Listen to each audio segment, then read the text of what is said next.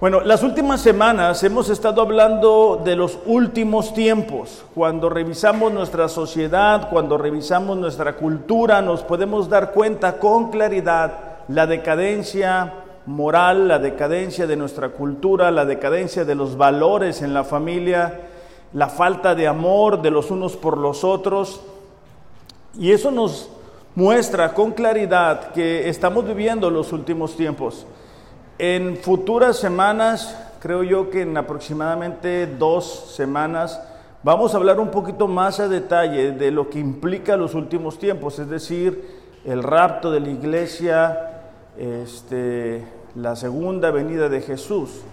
Pero las semanas anteriores hemos estado detenidos en, en, el tercer capítulo de la segunda carta de Pablo a Timoteo. Esta carta es muy interesante porque Pablo le escribe enfrentando su última crisis. Pablo está en Roma, Pablo está esperando ser ejecutado. Y Pablo está, de alguna manera, animando a Timoteo, su discípulo, pero también quien era el, pastor en Éfeso. Pablo se da cuenta que es momento para él de entregarle esta feta a la siguiente generación. Y en aquel tiempo, como en el tiempo de hoy, siempre ha habido persecución para la iglesia. Siempre ha habido momentos en los cuales parece que la iglesia se va a extinguir, pero lo único que sucede es de que surge con mayor fuerza. Y es precisamente lo que Pablo está buscando a través de esta carta a Timoteo. Se le llama la despedida del apóstol por algunos comentaristas, debido a que tiene connotaciones más personales hacia Timoteo. Entonces, como les decía, la iglesia está enfrentando persecución, enseñanzas, eh, ideologías, estaban surgiendo personas que negaban la existencia de Dios, que negaban la, el juicio venidero, que negaban la segunda venida de Jesús. Y bueno, en medio de todo esto, y en, los primeros versículos hablábamos de cuál va a ser el carácter de las personas de los últimos tiempos, después hablamos de cuál debería de ser nuestro carácter, y en medio de todo esto, Pablo le hace una invitación a Timoteo en su segunda carta, capítulo 3, versículo 14, es lo que hemos venido leyendo. Dice, tú sin embargo, persiste en las cosas que has aprendido. O sea, a pesar de la condición de la sociedad, Pablo le está diciendo a Timoteo, ¿sabes qué? Tú sin embargo persiste, continúa, persevera, sé consistente con las cosas que has aprendido y de las cuales te convenciste, sabiendo de quiénes las has aprendido. Desde la niñez has sabido las sagradas escrituras, las cuales te pueden dar la sabiduría que lleva a la salvación mediante la fe en Cristo Jesús. Ahora, fíjate la siguiente parte. Toda la escritura es toda la escritura es inspirada por Dios y es útil para enseñarnos lo que es verdad, para hacernos ver mal lo que está en nuestra vida y nos corrige cuando estamos equivocados y nos enseña a hacer lo correcto. Dios la usa para preparar y capacitar a su pueblo para que haga toda buena obra. Bueno, tomando eh, a partir del versículo 16, el mensaje del día de hoy se titula Afirmados en la verdad. Pablo entendía que estas nuevas ideas, que estas nuevas corrientes, que estas nuevas doctrinas podían enfermar la condición espiritual de la iglesia, hablando de cada creyente. Pablo le dice a Timoteo, Timoteo, en medio de todas estas nuevas ideas, en medio de estas nuevas formas, Tú tienes que aferrarte, tú tienes que perseverar en lo que has aprendido desde que tú eras un niño. Recordemos que la historia de Timoteo es una historia genial, impresionante, porque su abuela y su madre le, le enseñaron la palabra de Dios y eso permitió que cuando Pablo tuvo el encuentro con Timoteo, su corazón estuviera preparado para recibir la palabra de Dios. Entonces, en medio de los tiempos que nos encontramos enfrentando, donde hay tantas ideas, hay tantas este, formas de ver la vida. Nosotros necesitamos de manera inmediata estar afirmados en la verdad. La palabra afirmado significa hacer que alguien se sienta seguro o firme. es un apoyo para mantenerse firme, es un refuerzo, es consolidarse y es agarrarse. Déjame te pregunto en esta mañana, ¿de qué estás tú afirmado? ¿En qué te afirmas? ¿En qué te apoyas? ¿Qué te hace sentir seguro o segura? Hay personas que se sienten seguros cuando tienen trabajo. Hay personas que se sienten seguros cuando tienen dinero. Hay personas que se sienten seguros cuando tienen salud. Pero ninguna de estas es a lo que Dios nos llama. Dios nos llama a que nuestra vida esté enraizada en lo que su palabra dice. Hay gente que vive por emociones. Todo lo que deciden o la mayoría de lo que deciden es por emociones, ya sean propias o de alguien más. Ay, ¿qué va a decir esta persona si hago esto o aquello? ¿Qué va a pensar aquella otra persona si hago esto o aquello? O hoy siento hacer esto. Hoy siento hacer lo otro. Hoy no siento leer la Biblia. Hoy no tengo ganas de orar. Hoy no tengo ganas de ir a la iglesia. Hoy sí tengo ganas de ir a la iglesia. Y no nos muestra eso el patrón de la palabra de Dios. Como les comento, hay muchas ideas, hay muchas corrientes. Ha habido gran, gran ataque hacia la palabra de Dios. Y nosotros como cristianos necesitamos estar afirmados en la verdad. Si tú estás afirmado en algo que no es real, por mucho que tú lo creas, en medio de una tormenta no te vas a mantener firme. En medio de una situación adversa, si tú estás afirmado en tus sentimientos, en, tu, en el yo pienso, en el yo creo, en el hace tanto tiempo Dios me dijo, no va a ser suficiente. Todos los días necesitamos estar expuestos a la palabra de Dios, como lo decía Mariela ahorita. ¿Para qué? Para que esa sea mi seguridad. Si empezamos a leer eh, el, libro de lamentaciones el día de ayer, nos retrata un cuadro triste, desolador de, de la nación de Israel. Una nación que Dios había elegido para ser de bendición se encontraba en esa condición. ¿Por qué? Por no escuchar la palabra de Dios. Y es lo mismo en nuestros tiempos. ¿Cuántas personas que acuden a una iglesia dicen no tener tiempo para la palabra de Dios? Entonces, cuando nosotros nos exponemos ante eso, nos estamos exponiendo ante la verdad. La verdad se refiere a quien es Jesús. Él vino para que nosotros pudiéramos conocer a Dios para que pudiéramos conocer su carácter, cómo era realmente Dios. Y cuando tú y yo estamos expuestos demasiado a la televisión, a la información, a la cultura, a la sociedad, nos pudiéramos adaptar a los nuevos pensamientos.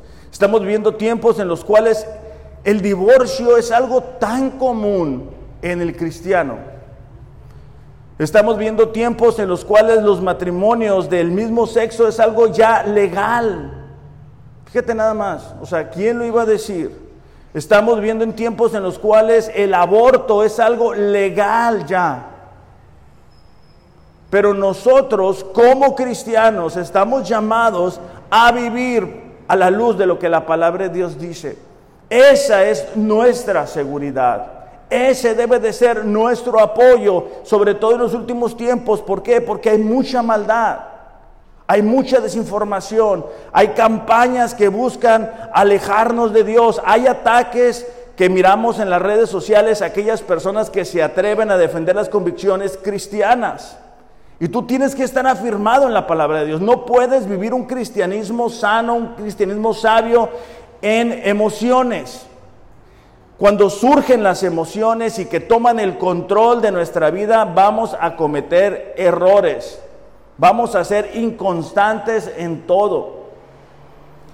Y cuando lo hacemos así, permitimos que las ideas que no provienen del corazón de Dios lleguen hasta lo más profundo de nuestro corazón.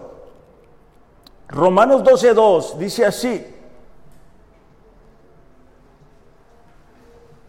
Romanos 12.2 Biblias, ya todos deberíamos de tener nuestra Biblia.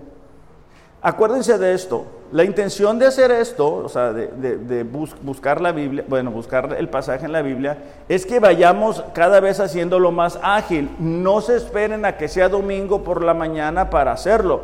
Todos los días deberíamos de estar en contacto con nuestra Biblia mientras leemos la Biblia en un año para que cada domingo sea más ágil. ¿Verdad? Romanos 12.2 dice, no se adapten a este mundo hay iglesias adaptándose al mundo, trayendo la forma de adorar que el mundo tiene a la iglesia, la forma de vestir, ¿verdad? De los eh, cantantes populares. algunos pastores se visten, ¿verdad? Para, para quedar bien. La forma de hablar, la forma de pensar, la forma de cómo está estructurada la iglesia, las luces, las pantallas, todo es ideas del mundo. Dice, no se adapten a este mundo, sino transfórmense mediante la renovación de su mente. O sea, habla de que nosotros no debemos de permitir que las ideas que hay en aquellas personas que no conocen a Dios impacten, afecten la manera en que vivimos. La manera en que la gente ve el matrimonio no debe de impactar la forma en que nosotros miramos el matrimonio. La manera en que nos tratamos esposo y esposa no debe de ser copiado, ¿verdad? De ninguna telenovela, ni ninguna este, serie, ningún tipo de programas, ¿verdad? Porque no tienen los valores ni los principios bíblicos. La manera en que se vive la juventud tampoco debe de ser de las series que hay en plataformas digitales. Esta expresión adaptarse es la, fuerza que se ejerce del exterior hacia el interior. Son las ideas que están alrededor nuestro.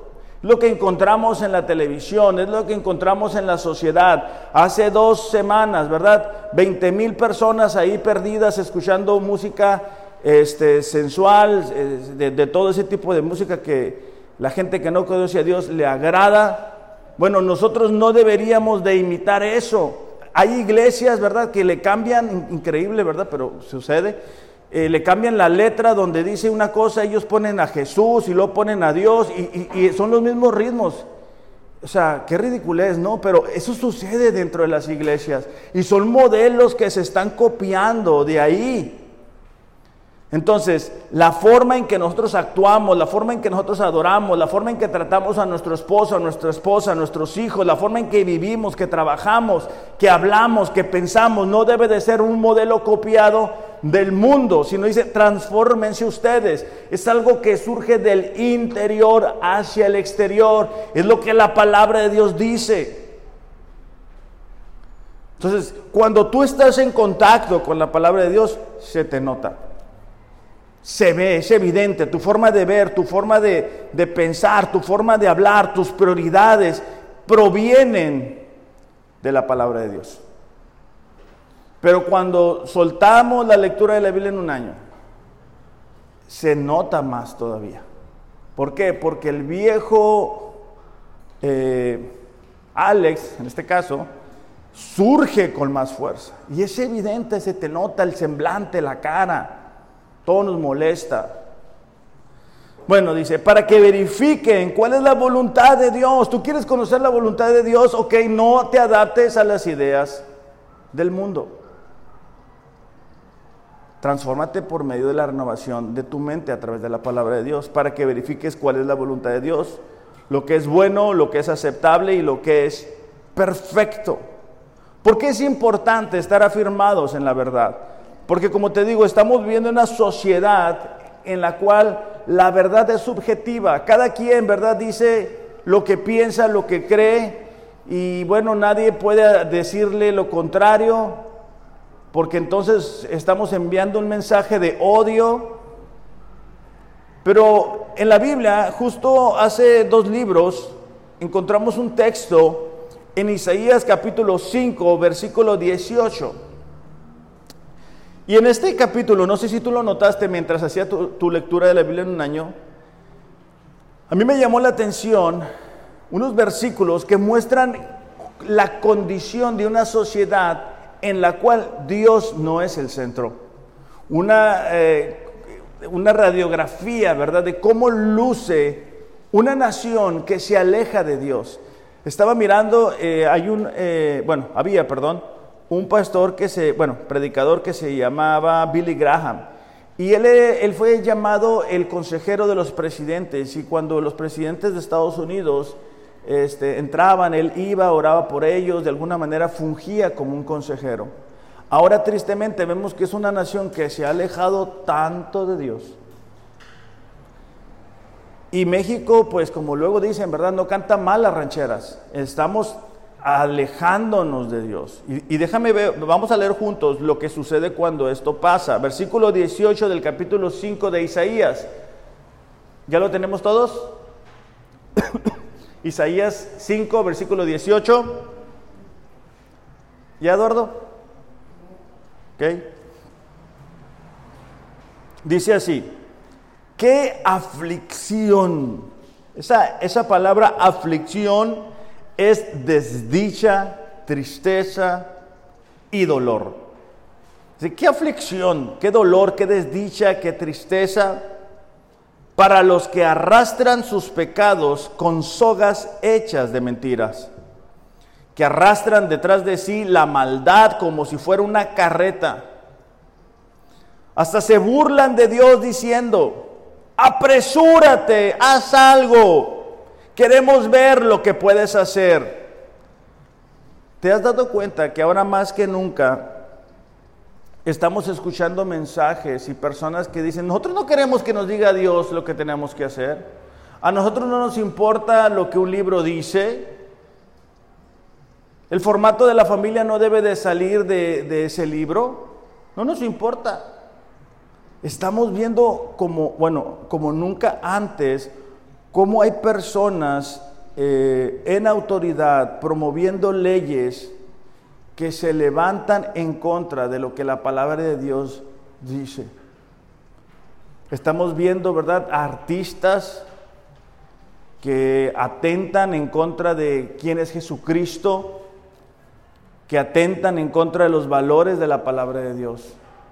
Dice, qué aflicción para los que dicen que lo malo es bueno y lo bueno es malo, que la oscuridad es luz y la luz es oscuridad, que lo amargo es dulce y lo dulce es amargo. Isaías podía ver la corrupción, la injusticia, la maldad que en sus tiempos su nación estaba practicando. Y él, y él está diciendo, qué tristeza, qué desdicha, qué dolor para esta sociedad, para esta nación. ¿Por qué? Porque estaban sus valores y sus prioridades volteadas. A lo que Dios llamaba bueno, ellos llamaban malo. A lo que Dios llamaba malo, ellos llamaban bueno. Versículo 21.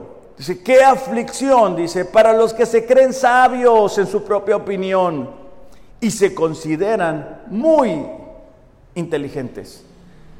Me llama la atención cuando veo en las redes sociales personas que atentan contra la existencia de Dios y, se creen bien sabios. O sea, ellos creen saber más que Dios. Este libro ha sido probado a través de los años. Es el único libro que es capaz de transformar el corazón de una persona. Pablo le había dicho a Timoteo, a través del conocimiento de, esta palabra, de, este libro, puedes venir al conocimiento de la salvación y puedes estar preparado para toda buena obra. Fíjate el, el versículo 22, dice así, qué aflicción, dice, para los que son campeones a la hora de beber vino y se jactan de la cantidad de alcohol que pueden tomar estaba mirando, ¿verdad? A pesar de lo que dicen este, algunas personas de que hubo muchos cuidados y todo lo demás en los eventos que ha habido, eh, bueno, se ve que el alcohol es lo que menos les hace falta, ¿no? Felices, contentos, alegres, no sé si a ustedes les ha pasado, pero vas a una tienda y ves jóvenes que llevan sus 12, sus 24, como si llevaran tesoros, ¿no? Van bien contentos. Dice, aceptan sobornos para dejar en libertad a los perversos y castigan a los inocentes. Ya ha comenzado la persecución en algunos países, donde gente inocente que solamente se pone en una esquina a predicar la palabra es llevada a prisión y delincuentes están libres. Versículo 24, por lo tanto, dice, así como las lenguas de fuego consumen los rastrojos y la hierba seca se marchita y cae en medio de la llama, así las raíces de ellos se pudrirán y sus flores se marchitarán. ¿Por qué? Pues han rechazado la ley del Señor de los ejércitos celestiales, han despreciado la palabra del Santo de Israel. La condición de Israel estaba siendo el resultado de que ellos no querían escuchar la verdad, ellos tenían su propia verdad, ellos querían hacer las cosas a su manera. Lo mismo que está sucediendo a nivel mundial, la gente quiere hacer las cosas a su manera. Queremos redefinir la familia, queremos redefinir la identidad sexual de las personas. Estamos, están atentando en contra de nuestros niños. Eso es señal clara de los últimos tiempos. Por eso es tan importante para nuestros niños, para nuestros jóvenes, que puedan afirmar su vida en lo único que no cambia, en la palabra de Dios. Porque luego va a pasar el tiempo, y si es que Jesús no viene antes, van a salir y van a decir, ah, ¿sabes qué? Lo que aprobamos no era lo mejor.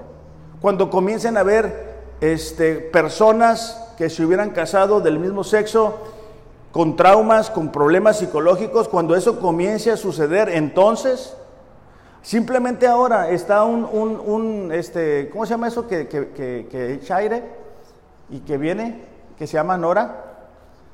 Es, huracán, gracias. Este, y, y bueno, ¿cómo le van a pedir a Dios, al mismo Dios que ha negado? ¿A qué Dios le van a pedir que los ayude? Si me explico? O sea, no podemos estar atentando en contra de Dios y después creer que Él sí va a responder.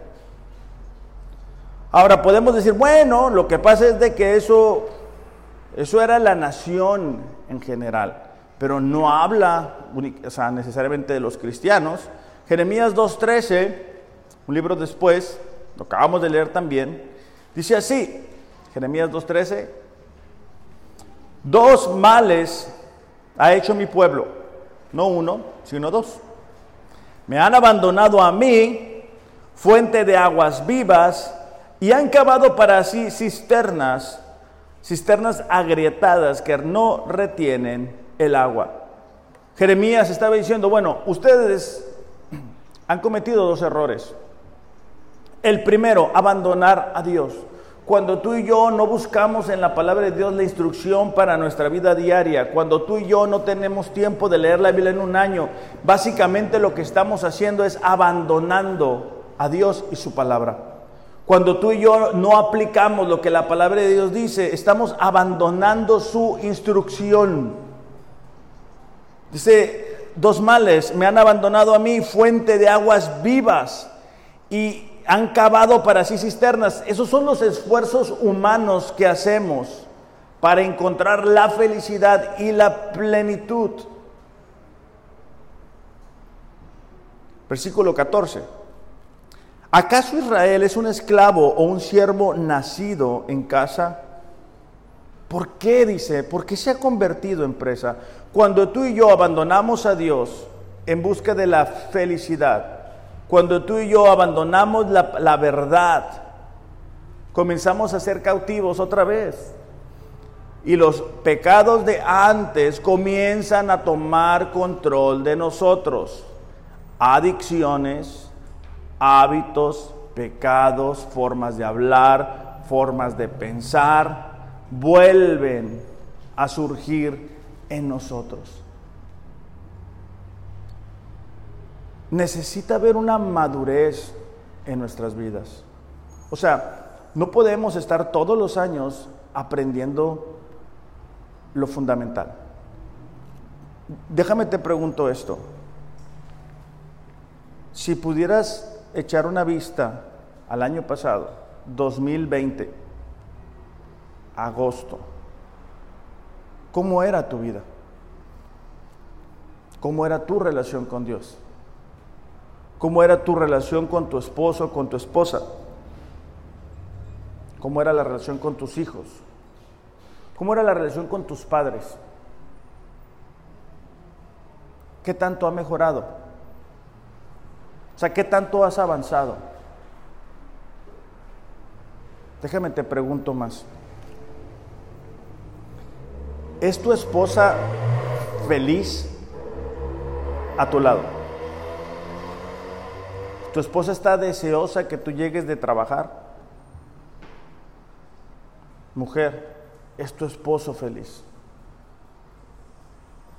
Eres esa mujer virtuosa, esa ayuda idónea.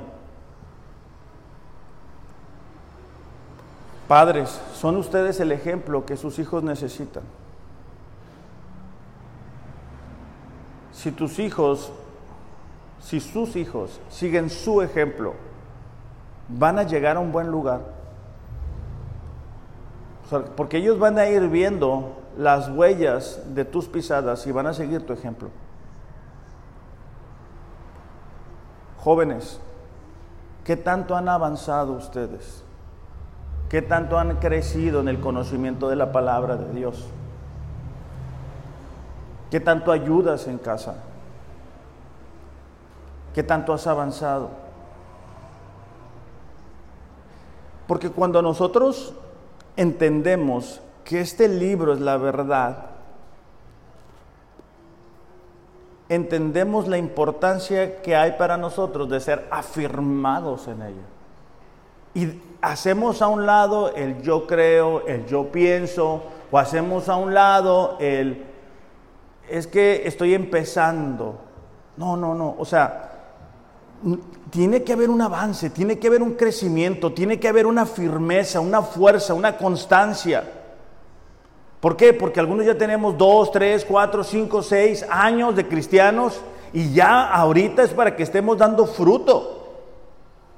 O sea, no podemos todos los años, o no deberíamos todos los años decir, oh, pues ahí voy más o menos, como que sí, como que no. ¿Por qué? Porque son los últimos tiempos, son tiempos difíciles, son tiempos complicados. Te voy a dar dos ejemplos tiempo se me está yendo muy rápido, de personas que no, decidieron no, no firmar su vida en la palabra de Dios. El primero de ellos es Sedequías, acabamos de leer, en Ezequiel 19.9, Ezequiel 19.9 dice así, está, ahí en donde andaban, dice, lo arrastraron con ganchos lo encerraron en una jaula y lo llevaron ante el rey de Babilonia. Lo mantuvieron cautivo para que nunca más se oyera su voz en los montes de Israel. Tómala. O sea, el rey de Israel fue sometido, fue humillado, fue pisoteado, fue llevado cautivo. ¿Por qué? Porque no se afirmó en la verdad. Jeremías constantemente le decía, hey, reaccionen, escuchen la palabra de Dios, esa es la verdad. Hagan caso, cambien su conducta. Y ellos decían, no, no pasa nada. Hay matrimonios, hay familias, hay jóvenes que están siendo destruidos porque no se afirman en la verdad. Me da tristeza cuando veo al final que dice, nunca más se escuchó su voz. Imagínate alguien, o sea, como el presidente de nuestros tiempos, ¿verdad? Que estaba puesto para qué? Para darle dirección a la nación, para guiar a la nación, para cuidar a la nación, para gobernar a la nación siendo llevado cautivo, arrastrado, dice. Los cristianos no podemos permitir que eso no suceda. Otro ejemplo es este Sansón, que se distinguía por su fuerza, fuerza física. Y bueno, él tampoco se afirmó en la palabra de Dios, él se afirmó en sus deseos, en lo que él quería hacer, en cómo él se sentía, lo que él quería, cuando quería. Y en jueces 16, 25 dice así, fíjate, una persona que Dios levantó para liberar a su nación. Los presentes, ya medio borrachos, exigieron, Traigan a Sansón para que nos divierta. Una persona para quien Dios tenía un plan y un propósito, ¿no?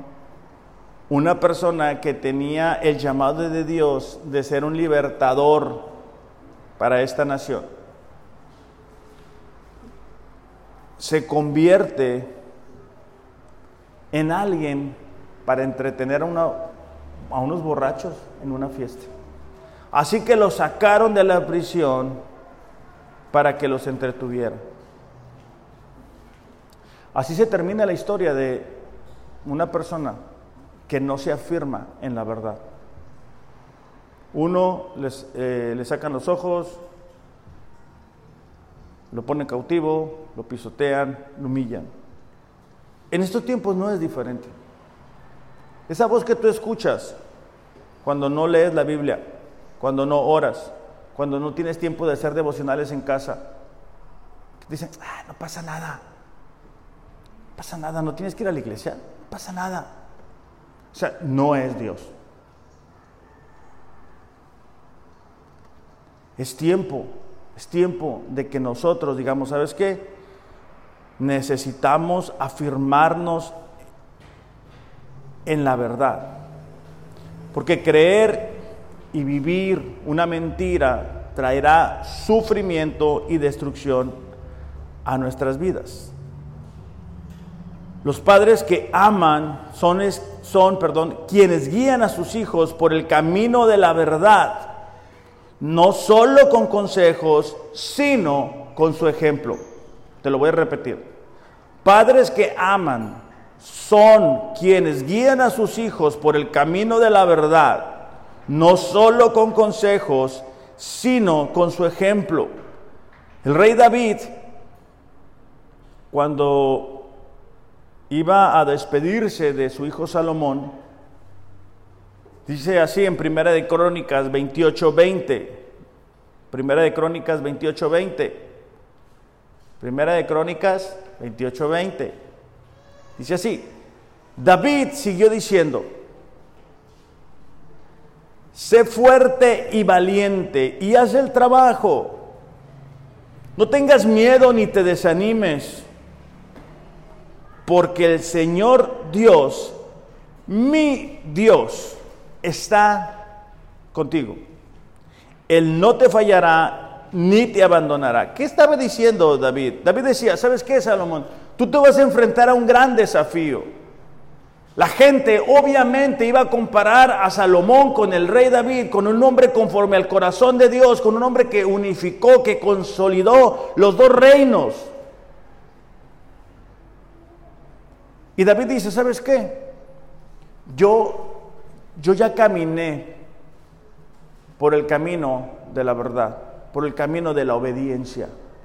Y sé Salomón que si tú haces lo mismo vas a experimentar bendición y respaldo de parte de Dios.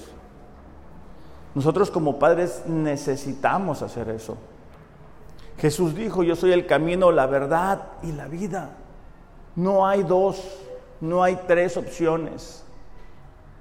De hecho, Jesús mismo, hablando a sus discípulos, el Mateo capítulo 7, versículo 24 al 26, nos muestra algo que es muy interesante, porque nos habla de, cómo debe de estar estructurada o fundamentada una casa. Es decir, cómo, cómo debe de ser los fundamentos para que una casa pueda sostenerse. Mateo 7, 24. Me gritan ya porque los noto perdidos. ¿Están perdidos? Carlos, ¿dónde estás? ¿Estás bien? Dice así. Todo el que escucha mi enseñanza, subrayen esas tres palabras, escucha mi enseñanza. Eso no es que me entra por un oído y me sale por el otro, es escuchar, es prestar atención. Es decir, esto es más importante que mi celular, que las notificaciones, que la televisión. Esto es importante. Y la pone en práctica, subraya esa parte, en práctica. Es sabio. ¿Está fácil? Escuchar la enseñanza y ponerlo en práctica. Esto va a implicar en muchas ocasiones conversaciones serias con nuestro esposo o con nuestra esposa. Esto va a implicar que muchas veces tengamos conversaciones como, ¿sabes qué? Nuestro matrimonio ha estado así, de esta forma, ta, ta, ta, ta. Pero eso no es bíblico. Necesitamos hacer los cambios. De ahí la importancia de lo que decía Mariela ahorita, ¿verdad? Cuando leemos la Biblia en un año juntos, sobre todo como iglesia, pero también como matrimonio, podemos tener conversaciones como, oye, ¿te fijaste lo que pasó? Oye, ¿leíste esta parte? Oye, a mí me llamó la atención esta otra parte. También va a implicar muchas veces reconocer nuestros errores y decir, ¿sabes qué? Esposa, las cosas no son como deberían de ser. Yo traigo ideas porque a mí me enseñaron, a mi papá me dijo, ¿verdad? Ni a la mujer ni todo el amor, ni todo el dinero. El que me la hace, me la paga, ¿verdad? Ah, a mí me enseñaron, ¿verdad? Que, el, hombre no ayuda en casa, entonces yo llego y, y yo llego para que me atiendan, nada más. Porque yo ya hice lo que hice. Muchas veces va a implicar que las mujeres retomen el lugar que les corresponde porque es el hombre la mujer, bueno, Dios, el hombre y la mujer. Dice, el que hace eso es alguien sabio. A lo mejor nosotros nos podemos creer muy sabios, ¿verdad? Pero si no estamos escuchando la enseñanza y no la estamos poniendo en práctica, no es lo que la Biblia define como sabiduría. Dice, es sabio, dice, como la persona que construye su casa sobre una roca sólida. Aunque llueva cántaros, esa expresión me gusta, y suban las aguas de la inundación y los vientos golpeen contra esa casa, no se vendrá abajo porque está construida sobre un lecho de roca. Estaba mirando, hay, una parte en, México donde eh, ya llegó este huracán que decíamos hace rato, y se lleva casas enteras. Casas que se construyeron, pues ahí al, ahí se va. Y las familias pierden lo que tenían. Y cuando nosotros tenemos un matrimonio, una, una familia, relaciones, prioridades, economía, fundamentada en lo que yo creo, en lo que yo pienso o en lo que yo siento, pues eso se viene abajo, en, como dicen, ¿verdad? A primeras de cambio, eso se cae porque no se puede sostener. En cambio, si tú dices, ¿sabes qué, Dios? Tú vas a ser el centro de mi vida. Tú vas a ser la prioridad. Antes que cualquier cosa, yo voy a leer tu palabra. Tú me has dicho. Clama a mí, te responderé. Ah, bueno, entonces tú tienes la garantía, la seguridad, estás afirmado, estás protegido de que Dios va a cumplir lo que te dijo que iba a hacer.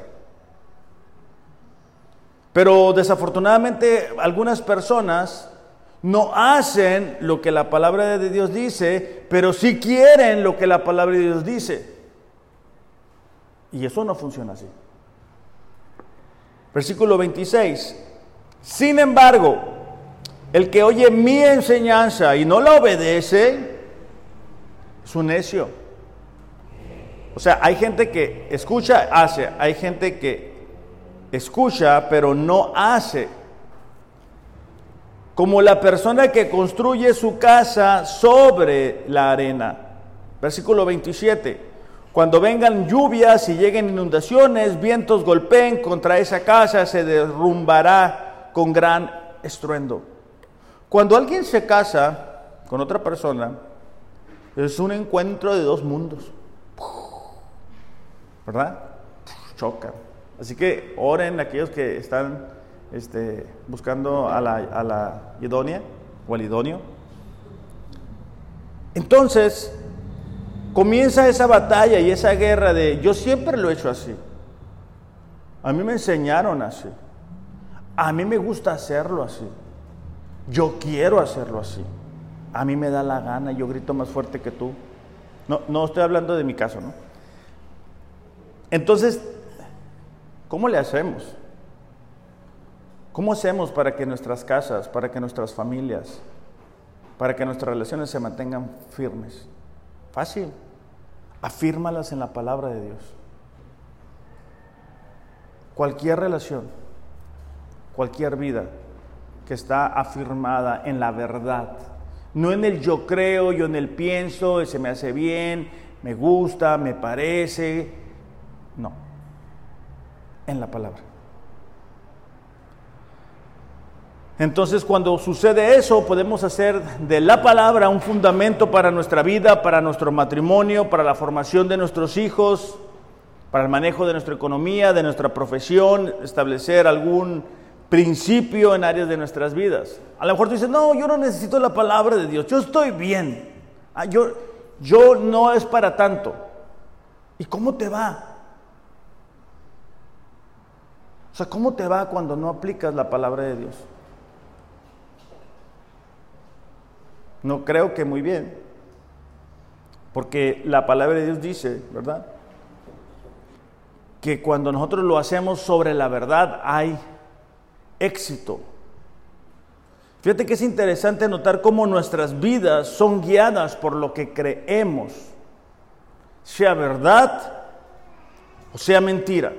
O sea, si tú, si tú, si tú crees algo, ¿verdad? Lo que sea, por disparatado que sea, vas a irte por ese camino, vas a tomar decisiones basado en lo que tú crees, en lo que tú piensas, y vas a actuar. Vas a cosechar consecuencias y vas a impactar a la gente a tu alrededor por lo que tú crees. Es más fácil si aplicamos la palabra de Dios, es más fácil si aplicamos la verdad es, ahí cuando Dios nos promete éxito. Josué 1.8, ¿cuántos se lo saben de memoria Josué 1.8? ¿Tú Eduardo ya te lo sabes? Más o menos. Hombre, a estas alturas. Dice, eh, nunca se apartará de tu boca este libro de la ley. Nunca. Nueva traducción viviente dice, estudia constantemente este libro de instrucción. Continúa diciendo, medita en él de día y de noche. Medita en él de día y de noche para asegurarte de obedecer todo lo que allí está escrito Reina Valera dice, nunca se apartará de tu boca este libro de ley, sino que de día y de noche meditarás en él, para que guardes, es decir, para que nuestro corazón esté guardada la palabra. Entonces harás prosperar tu camino y todo te saldrá bien.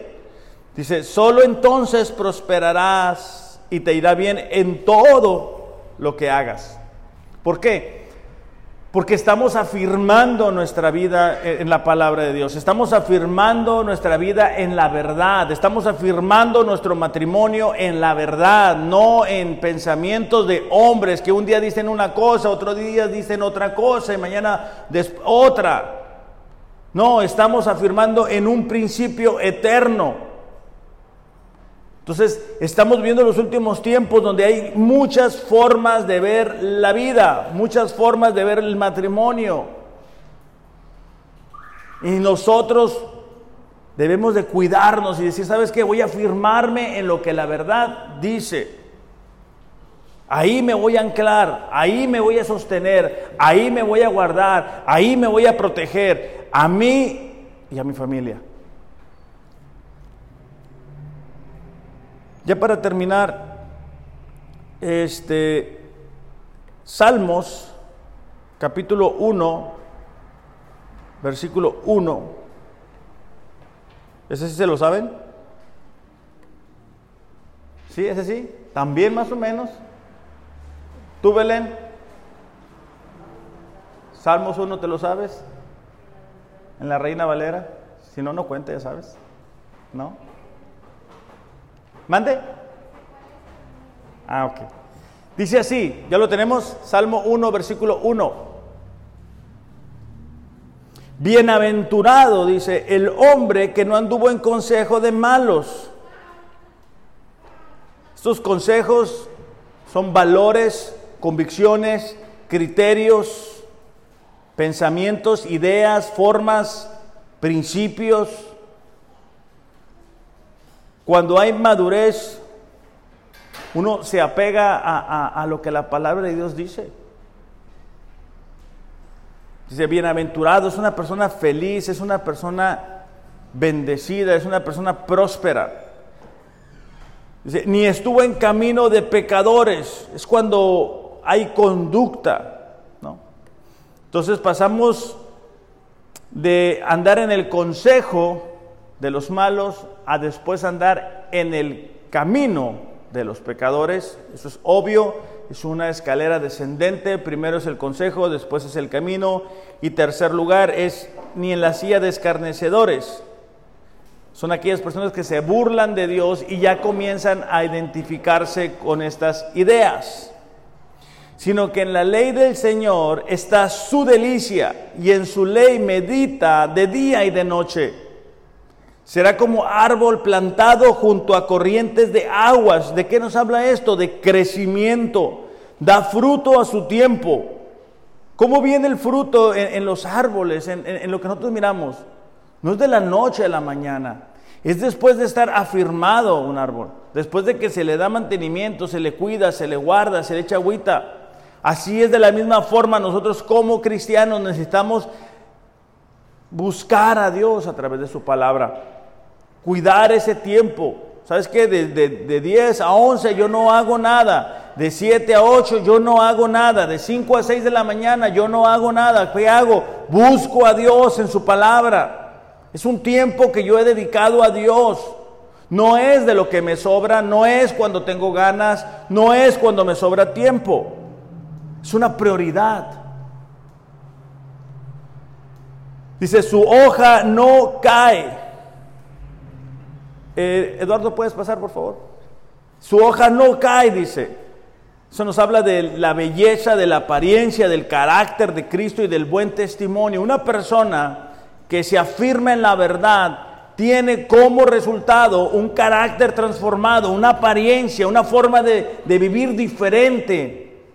Su testimonio es cada vez mejor y mejor y mejor y mejor. ¿Por qué? Porque está en contacto con la palabra de Dios. Pero no está mejor, mejor, y lo para atrás, para atrás, y lo para adelante, y lo para atrás. No, no, es, es esa transformación que está surgiendo en el interior. Al principio les leía de Romanos, ¿verdad? Que dice, no se adapten a las ideas del mundo, sean transformados por medio de la renovación de vuestro entendimiento. Eso habla de adentro, la palabra de Dios nos transforma de adentro hacia afuera. La palabra de Dios es la que nos afirma en su verdad. La palabra de Dios es la que nos va a permitir estar preparados para enfrentar los últimos tiempos. Eso apenas está comenzando y necesitamos recuperar los valores cristianos. Necesitamos ser jóvenes que hacen la diferencia como Daniel, como David, como Jeremías. Jóvenes que se ponen en la brecha en los lugares donde Dios los promueve.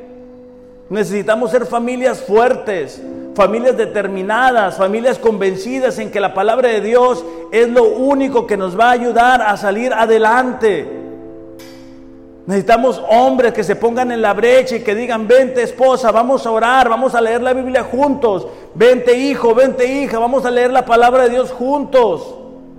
Necesitamos cristianos que entiendan que estamos viendo los últimos tiempos y que la palabra de Dios es lámpara a vuestros pies y lumbrera para su camino. Necesitamos despertar, iglesia. No podemos estar en lo fundamental. Es tiempo de abrir nuestros ojos y darnos cuenta que estos últimos tiempos necesitan que tú y yo nos afirmemos en la verdad, no en sentimientos, no en emociones, no en victorias pasadas, no en lo que yo creo, no en lo que yo pienso, es en lo que Él ya dijo. Él ya lo dijo todo. Necesitamos, iglesia, darnos cuenta, abre tus ojos, date cuenta, son los últimos tiempos. Jesús viene en cualquier momento. ¿Estás preparado? ¿Estás preparada para ese encuentro? Ahí no te vas a poder llevar ni tu trabajo, ni tu dinero, ni cosas que muchas veces nos distraen y nos alejan. Dice, por último, Salmos, dice, y todo lo que hace prosperará. Proverbios 12, 14, 12 habla de que delante del hombre hay un camino que le parece que es correcto, pero que no es así. Vamos a cerrar nuestros ojos y vamos a pedirle a Dios que nos hable en esta mañana. Padre, te damos gracias en esta mañana. Gracias Señor por la oportunidad que nos das a cada uno de despertar. Gracias Señor por el plan y el propósito que tienes para nosotros Gracias por tu amor, por tu fidelidad, por tu cuidado, Señor. Padre, pedimos que tu Espíritu Santo en esta mañana nos pueda revelar si nuestra vida está siendo afirmada en tu verdad. Padre, pedimos que tu Espíritu Santo nos muestre cuáles son esas áreas que no hemos logrado entregar a ti, rendir a ti, Señor. ¿Cuáles son esas áreas, Señor, en las cuales el enemigo ha comenzado a penetrar nuestro corazón y nuestra mente, Señor? En el nombre de Jesús, Padre, te pedimos, ayúdanos a despertar, a darnos cuenta que estamos enfrentando los últimos tiempos, que son tiempos importantes, pero que tú no nos has dejado solos. Que nos has dejado a tu Espíritu Santo habitando en la vida de cada uno de aquellos que te hemos aceptado como Señor y Salvador, pero que también nos has dejado tu palabra. Para que a través de ella podamos conocer tu carácter, tus obras. Y sobre todo, Señor, que podamos descubrir cuál es tu voluntad para nuestras vidas. Señor, Ayúdanos a que nuestras vidas sean afirmadas en tu palabra. En el nombre de Jesús. Amén. Iglesia, que tengan un excelente, excelente domingo. Les invito, matrimonios, tengan esas conversaciones, hablen con su esposo, hablen con su esposa y dile, está haciendo nuestra vida afirmada en la palabra. Estamos, estamos avanzando. Den tu plática con tus hijos, hijos tengan plática con sus padres. Estamos viendo los últimos tiempos, no importa. Saben, los amo, pero Dios les ama más. Gracias.